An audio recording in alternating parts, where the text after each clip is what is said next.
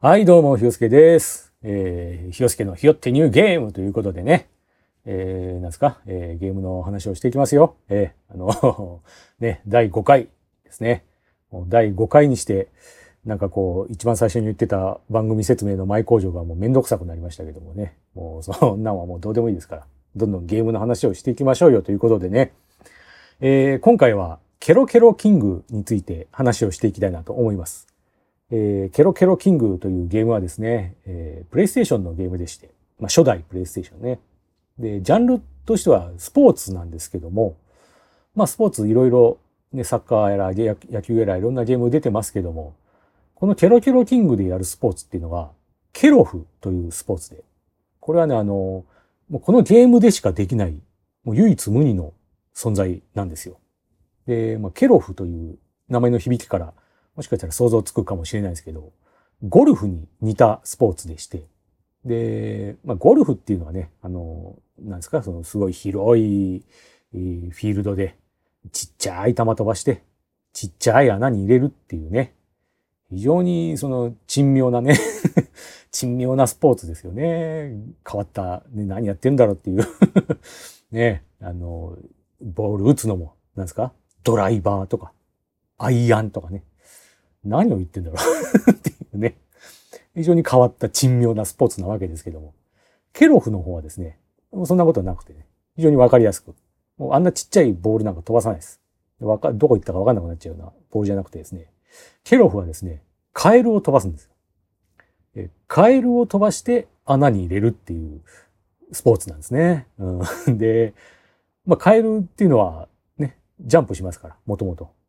飛びますから。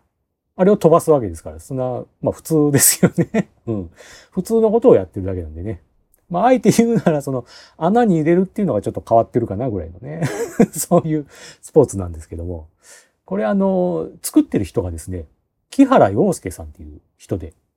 これイラストレーターの方なんですよ。まあ、有名な人なんでね、イラストレーターとして。まあ、知ってる人もいると思うんですけども。あの、ポンキッキーズのコニーちゃんとかね、書いてる人ですね。あの、ジャカジャカじゃんけんのコニーちゃんとか書いてる木原さんが作ってるゲームなんですよ。で、まあ、その作ってるっていうのは、キャラクターデザインしてるっていうだけのことじゃなくて、もうゲームシステムだとか、そのケロフのコース設計だとか、なんなら作曲までやってますから、この人は。そういう木原洋介ワールドをギュッと詰め込んだゲームになってるんですよ。で、なんだ、イラストレーターが作ったゲームかよ、みたいに思うかもしれないんですけど、これなかなか侮れなくてですね、非常に面白いんですよ。よくできてましてね。で、じゃあケロフがどんなスポーツなのかというか、そのゴルフと、ね、何が違うんだって話なんですけど、あの、ゴルフっていうのは打数が少ないと勝ちですよね。最後、最終的に打数が少なくて、スコア数字が少ないと勝ちですけども、ケロフはね、ポイントが高い方が勝ちなんですよ。で、じゃあポイントってどうやって稼ぐんだっていうことなんですけど、まあ、まずはゴルフと同じように、より少ない打数でコースをクリアしていくっていうのがまずポイント高いです。であの、カエルを穴に入れることをカエルインって言うんですけど、一発で入れるのは、まあゴルフはホールインワンじゃないですか。ケロフはカエルインワンって言うんですよ。カエルインワンをすると一番ポイントがもらえます。で、それ以外にも、コースの中にいろんなギミックというか仕掛けがありまして、それによってポイントを稼ぐっていうこともできるんですよ。で、例えばなんですけど、まあまず、カエルを飛ばしますよね。カエルをあの、シーソーみたいな、ちっちゃいシーソーみたいな台に乗せて、で、反対側をハンマーでバーンって叩くと、カエルがビョーンって飛んでくるんですけど、そのカエルが足をまっすぐ伸ばして、ビョーンって飛んでくるんですよ。その姿もなんか可愛くてね、ちょっといいんですけども。飛んでったカエルの着地点に、えークモの巣があったりするんですね。で、この世界でクモの巣ってジャンプ台なんですよ。で、カエルがそのクモの巣に降りると、ジャンプしてビヨーンって飛んで、さらに飛距離が伸びていくっていうね。で、さらにポイントももらえるんで。で、飛んでった先にまたクモの巣があったりすると、連続ジャンプで、コンボで得点倍みたいな感じでね、稼げるんですよ。で、さらに着地したところにハエが飛んでたりするんですね。そうすると、カエルはまあハエを食べますから、ハエにぴょんと飛びついてパクッと食べて得点プラスみたいな。さらにカエルはハエを食べたことによってやる気を出してね、パワーがぐんと上がって、次で飛距離が伸びるみたいなね。そんなこともあったりしますね。で、あと、これプラスだけじゃなくて、マイナスポイントっていうのもあって、草むらのところに行くと、蛇が出てきてね、蛇にパクッと噛まれて、カエルが。もうぐわーっと振り回されて、ポーンと放り出されて、なんか変なところに飛ばされちゃう。プラス、え、マイナスだし、ポイントはマイナスだし、変なとこ飛ばされちゃうし、カエルもやる気なくすし、みたいなね。パワーダウンしちゃうみたいな。そんなこともあったりしますね。そんな感じでね、いろんな仕掛けがコース中に仕掛けられてまして、でそれによって、えー、ポイント稼ぎつつ、えー、なるべく少ない打数でクリアしていくっていうのが目標ですね。で、カエルによって、カエルであることによって、一番大きい特徴としてはやっぱり池ポチャだと思うんですね。まあ、ゴルフだと球がね、池に落ちちゃうと、もう打ち直すしかないですけども、カエルの場合はもう池ね、落ちたって関係ないですから、カエルですから、もうそのまま泳いでいくんですよ。まっすぐ泳いでってね、飛距離が伸びるっていうね。で、これもまあ飛距離が伸びるっていういいことばかりじゃなくて、まあうまく、うまい角度で入っていかないとね、ちゃんとした方向に進んでくれないし、行ったところで、ちゃんと行ったところで、対岸が、例えば坂になってることとかもあって、急な坂になっててね、登り、えー、泳ぎ切って登ったと思ったら坂で転げ落ちちゃって、で、また池に落ちて、今度 U ターンして泳いで戻ってきちゃったり することもありますね。気づいたらスタート地点にいるみたいなね そんなこともあってね。あの、要はカエルが予測不能の動きをするんで、それがね、このゲームの面白いところなんですよね。例えばこう、カエルをポーンと飛ばして着地しました。で、そこに隣にハエが飛んでました。ね、ハエを食べますよね。ポーンと飛びついて食べる。そしたらその勢いで池に落ちる。で、どんどんどんどん横の方に泳いでいっちゃって、ああ、変なとこ行っちゃうと思って。変なとこ行っちゃったなと思って対岸まで上がったら蛇が出てきたりなんかして で、蛇に噛まれて、バーンと振り回されて、ポーンと放り出されたら、また池に落ちて、みたいな。で、池をまた泳いできて、ああ、なんかこっち戻ってきた、戻ってきたと思って対岸に登ったらまたハエがいたりなんかしてねで、そのハエも一種類じゃなくて、金のハエっていうのと毒のハエもいるんですよ。で、まあ、金のハエを食べるとより得点が高かったりね、するんですけど、もう毒のハエを食べちゃうと、もう一気にバーンとパワーダウンしてって、もう次全然飛ばなくなっちゃったりね。でも、毒のハエって何なんだみたいな ところありますけどね。そんな感じで、とにかくいろんなことが巻き起こるんです。ただ打って終わりじゃないんですよね。その後いろんなことが巻き起こって最終的に結局スタート地点みたいなことだったり、あれちょっとそこまでしか飛ばなかったミスったと思ったらなんやかんやでグリーンの前まで行っちゃったりね。とか、そんなこともあってね、そういう予測不能な感じの面白さっていうのがありますね。うん、逆に、その狙い通り行く気持ちよさもありますよ、当然。その、あえてここは思いっきり飛ばすんじゃなくて、ちょっとだけ飛ばして、あのジャンプ台を利用して、ぴょんぴょんぴょんで行って、で、あわよくばあのハエを食べて、ちょっと横へずれたところで、このコースみたいな。そういうのが狙い通りビシッといった時はね、めちゃくちゃ気持ちいいですね。うん。それで、連鎖連鎖でカエルインワンしようもんなるで、もう、うーってなりますね。めちゃくちゃ気持ちいいみたいな。最高ですね、あの時は。ええ。そういう気持ちよさ、いろんな気持ちよさを味わえるゲームなんでね、これ非常に面白いんですけどね。やっぱその、スポーツゲーム全般そうですけど、対人戦が面白いです、これは。うん、やっぱ人とやって、ね、友達とかと一緒にやってワイワイやるのは最高に楽しんでね、ぜひともまた出してほしいんですけどね、続編なり、なんなりをね。一応ね、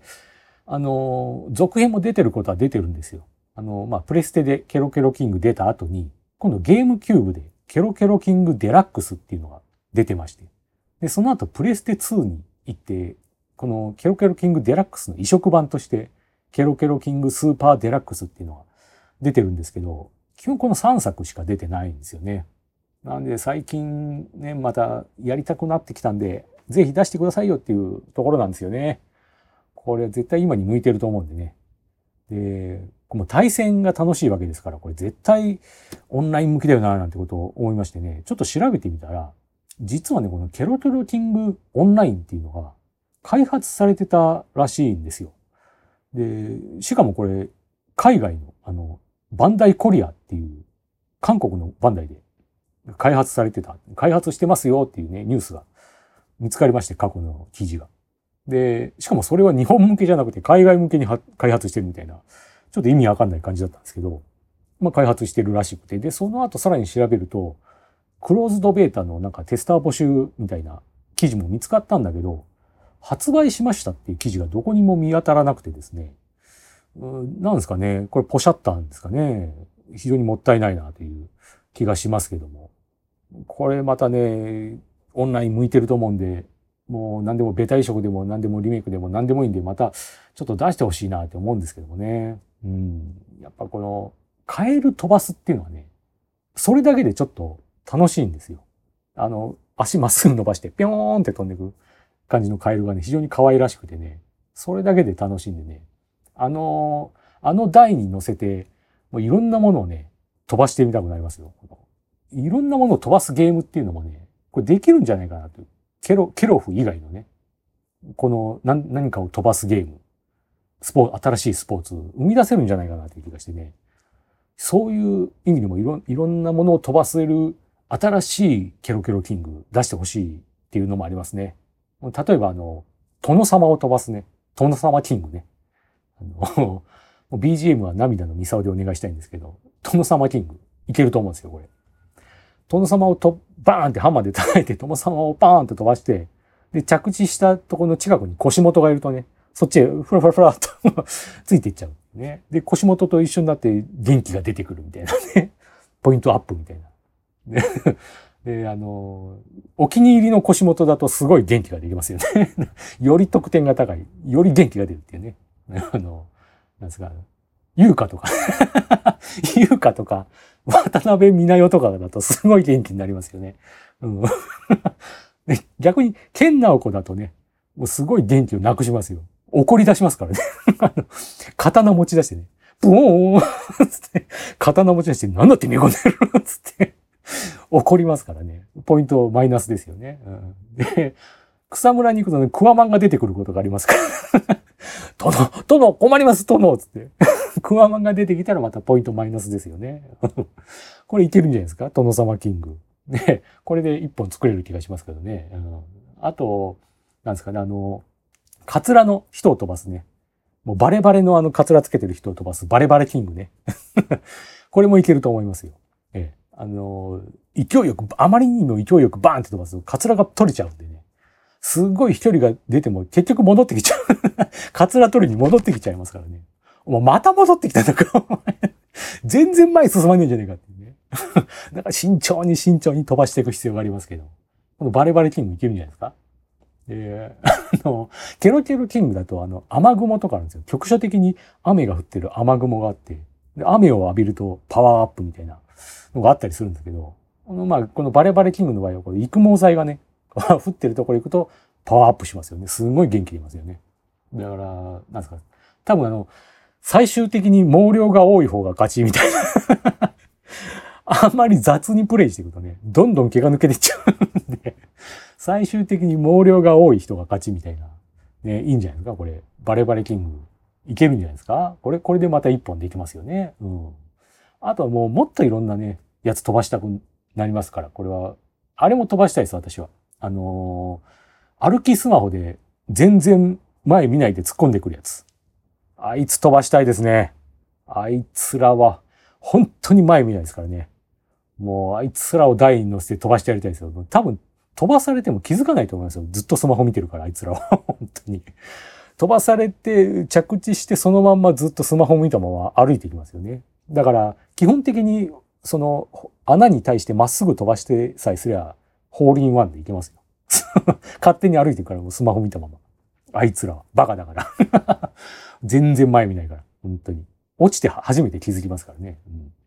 えー、でもさすがにね、あいつらでも赤信号は止まりますからね。赤信号は気にして、交差点とか横断歩道があると気にして止まりますから。もし横断歩道とかあった場合は止まっちゃいますよね。で、ただ、一回止まっちゃうと、もうそっから動かないですからね。スマホ見たまま動かないですから、あいつらは。信号が青に変わっても動かないですからね。バカだから。あの、ずっと止まってる。しょうがないからもう一回台に乗せてあげて ハンマーでバーンって叩いて飛ばす必要ありますけどね。うん。あの、一回私があの、信号の方へ向かって歩いて、交差点の方へ向かって歩いてって、ね、信号の方へ向かって歩いてる時に、その時点でもうすでに、もう向こうとこっちで計4、5人がスマホ見ながら待ってるんですよ。全員スマホ見ながら信号待ちしてて。で、そこに私が歩いて行って、ちょうど私が着いたぐらいのタイミングで青に変わったんですけど、信号が。もう全員スマホ見てるから全く動かない。最初から信号待ちしてた5人が全く動かないで、後から来た私だけが信号、横断歩道を渡ってるっていうね、謎の状況がありましたけど。あいつらバカだからね、その気づかないですから。もう一回一回飛ばしてやらないとダメですよ、あいつは。かわいそうなことにね。あの、スマ、歩きスマホして前見ないやつキングね。やりたいですね。うん、あとあの、電車でも、あの、ね、満員電車とか、すごい混んでる状況とかでも、スマホ見たままずっと動かないやついますよね。あいつらも飛ばしたいですね。もう、あいつ、ああいう満員のね、混んでる状況って、やっぱちょっと位置取り大事じゃないですか。お互い譲り合ってるのね。あいつらはもうスマホを見たまま全く動かないですから、もうちょっと動くだけで、ここスペースできますよって、っていうか逆に後ろスペース空いてるから全然動けますよみたいな状況でも、もうずっとスマホ見たまますごい密着してたりするでしょバカだからあいつら。本当に。あいつらをもう次々台に乗せて飛ばしていきたいですね。バンバン飛ばしていきたいです。はい。あと、あとあいつ飛ばしたいですね。私はもう一人飛ばしたいですね。あの、昔、あの、コンビニであった中学生男子 を飛ばしたいですね、私は。あの、昔コンビニであの、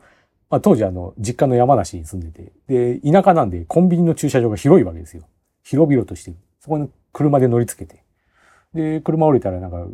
コンビニの前でね、あの、中学生男子が、野球部の練習着着た中学生男子がカップ麺食ってたんですよ。で夕方だったんですけど、まあ、練習終わりで買い食いしてんだなと。ああいう時楽しいよなっていう、いい時間を過ごしてるな楽しいひとときを過ごしてるななんてことをね、思いながら、それを横目に、えー、コンビニの入り口の方に行ったらですね、もう一人の中学生男子がいまして、な、中から外に出てこようとしてるんですよ。で、それは自動扉じゃなくて、観音開きの扉だったんですけど、その内側に立ったまま動かないですよ。なんか両手にね、赤い狐を持ったまま動かないで立ってるんですよ。なんだ何してるんだと思ったら、要はその赤い狐にお湯が入ってるわけですよね。で、その、そういう時って両手が塞がってるわけですから、なんかこう、肩でちょっと扉をしたりだとかしませんか？ね普通そうしますよね。その中学生男子は、そのお湯がいっぱい入った赤い狐でドアを押してたんですよ。こいつはアホだなと思いましてね。もう、要は大切に持ってる赤い狐でドアを押しても、赤い狐ね、力加えすぎると危ないですから。ものすごいゆっくり、ゆっくり押して、ほぼ止まってるみたいな状況だったんですよ。お前、そのまま、そのペースで行ったら、外出る頃には完全に目伸びてるよっていうね。水分なくなってんじゃないのっていうぐらい。スピードでゆっくり、ゆっくり 動いてるんで、これ拉致あかねえなと。頭悪すぎるだろうと思って。もう開けてやろうと思って。で、外から歩いてって。もう扉をバッと開けてやったわけですよ、私は。そしたらもう、そいつはもう完全に赤い狐とドアの接点のとこしか見えてないから、もう赤い狐に全集中で、ね、赤い狐オアダイみたいな状態になってるわけですよ。それ私が来たことに気づいてなくて、いきなりドアがバーンって開いたもんだから、その赤い狐をボロンと前にそのまま落としたんですよね。で、もうべちゃーんって赤い狐が落ちて、狐が中からベローンって飛び出しちゃったりなんかして。で、普通そういう時って、ああみたいな。ああちょちょちょちょみたいなね。なんかそんなリアクションを予想するじゃないですか。瞬時に。でもそいつはもう無言でね 無言でこの世の終わりみたいな感じで 無言で落ちたこっちの俺の方を見ようともせずに、落ちた赤い狐だけを見つめて無言で大事に育ててた俺の狐が、みたいな。飼ってた犬死んだ、みたいな 感じの悲壮感漂うね。もう、ゴン、お前だったのか、みたいな。あの狐が、みたいな感じで、無言で立ち尽くしてたんで、ちょっと、思わず笑っちゃいましたけど、私も。思わず声出して笑っちゃいましたけど、さすがにかわいそうだったんでね。あの、すぐさま、新しい赤い狐を買って、これ食えっつって渡してあげましたけどね。あの、あいつ飛ばしたいですね。あいつを台に乗せて飛ばしたいです。あんだけ集中してたら多分飛ばされても気づかないんで、もう赤い狐を守りますよ。だから着地した後も赤い狐を守ったまま歩き続けますからね、あいつ。最終的にお湯がたくさん残った状態でホールインした方がね、あの、得点高いですからね。あいあいつ、キングやりたいですね。あいつキング。赤い狐持った中学生キングやりたいですね。うん、こんな感じでいろんな、いろんな派生作品できるんじゃないですか、これ。まだまだ奥が深いと思いますよ。ね、ケロフだけで終わらせないでほしい。ケロフの続編も出してほしいし、ケロフだけで終わらないこの懐の深さみたいなのね、こう広げていきたいですよね。うん。とまあ、そんなことでね、えー、ケロケロキング復活してほしいなという思いを込めてね、ケロケロキングの話をさせていただきましたけれども、えー、これほんとね、今出ても絶対売れると思うんでね、なんとかならないかなと思うんですけども、えー、これあの、一作目がメディアファクトリーから出てて、で、二作目の、えー、ケロケロキングデラックスからバンダイになってるんですよ。なんでこう、今、なんだろう、バンダイなのかな？でも、木原さんが作ったゲームなんで、もろもろ木原さんが管理してるんでしょうか？ちょっとよくわかんないですけど、なんとかこう、ね、誰か企画書出して やってくださいよ。俺は知らんけど。その、ね、他人任せですけども。えー、ね、ケロケロキングじゃなくてもいいですよ。もう、殿様キングでもいいし、ね。えーまあ、個人的に一番やりたいのは、その、赤い狐を持った中学生キングはね、やってみたいですけども、お湯こぼさないように飛ばしていくやつね。まあ何でもいいんでね、この、出してほしいなということでね、うん、まあそう、今日のところは、今回のところはこの辺で終わりにしていきましょうかね。えー、これぜひ機会があったらやってみてくださいよ。ケロケロキング。面白いので。うん。